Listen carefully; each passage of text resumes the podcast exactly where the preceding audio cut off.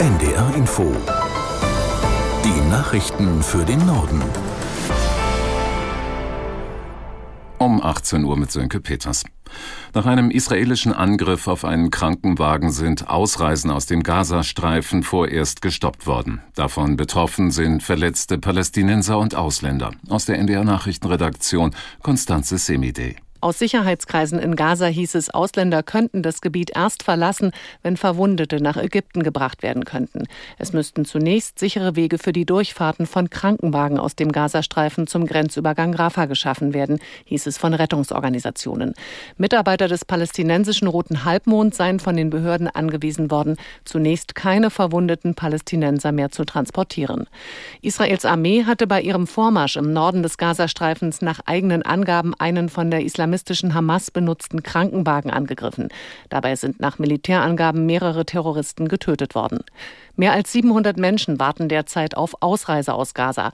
Nach Angaben des Senders CNN sind darunter 396 US-Bürger und 151 Deutsche.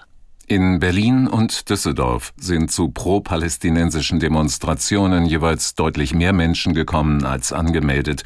In Düsseldorf zählte die Polizei etwa 17.000 Teilnehmer. Es seien mehrere Anzeigen wegen Volksverhetzung eingegangen und Plakate, die den Holocaust relativiert hätten, beschlagnahmt worden. In Berlin versammelten sich mehr als 6.000 Demonstranten vor dem Roten Rathaus. Viele schwenkten palästinensische Fahnen, einige kletterten auf den Neptunbrunnen.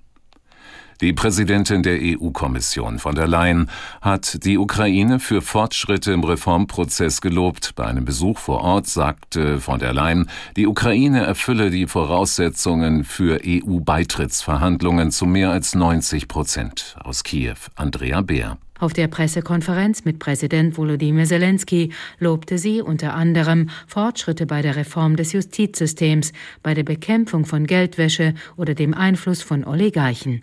Kiew sei dabei, noch anstehende Reformen umzusetzen und sie sei sicher, dass die Ukraine dann die nächste Phase des Beitrittsprozesses erreiche. Sein Land verlange auf dem Weg nach Brüssel keine Zugeständnisse, sondern wolle alles Notwendige erfüllen, betonte Volodymyr Zelensky.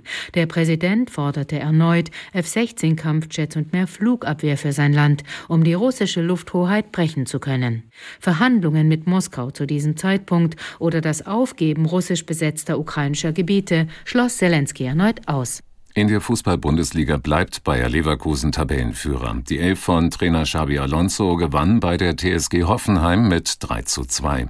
Aus der NDR Sportredaktion Marcel Stober.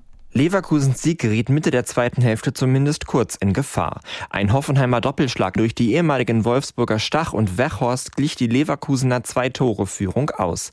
Grimaldo allerdings setzte für Bayer den Schlusspunkt. Während Leverkusen zehn Pflichtspielsiege in Folge feiert, geht der freie Fall von Union Berlin weiter. Das 0 zu 3 gegen Frankfurt war die zwölfte Niederlage in Folge. Mainz überholte durch ein 2 zu 0 gegen Leipzig Köln in der Tabelle. Die Kölner sind mit dem 1 zu 1 gegen Augsburg neue Tabelle Tabellenletzte. Freiburg und Mönchengladbach trennten sich 3 zu 3. Und im Nordduell der zweiten Bundesliga spielte Osnabrück gegen Kiel 1 zu 1. Das waren die Nachrichten.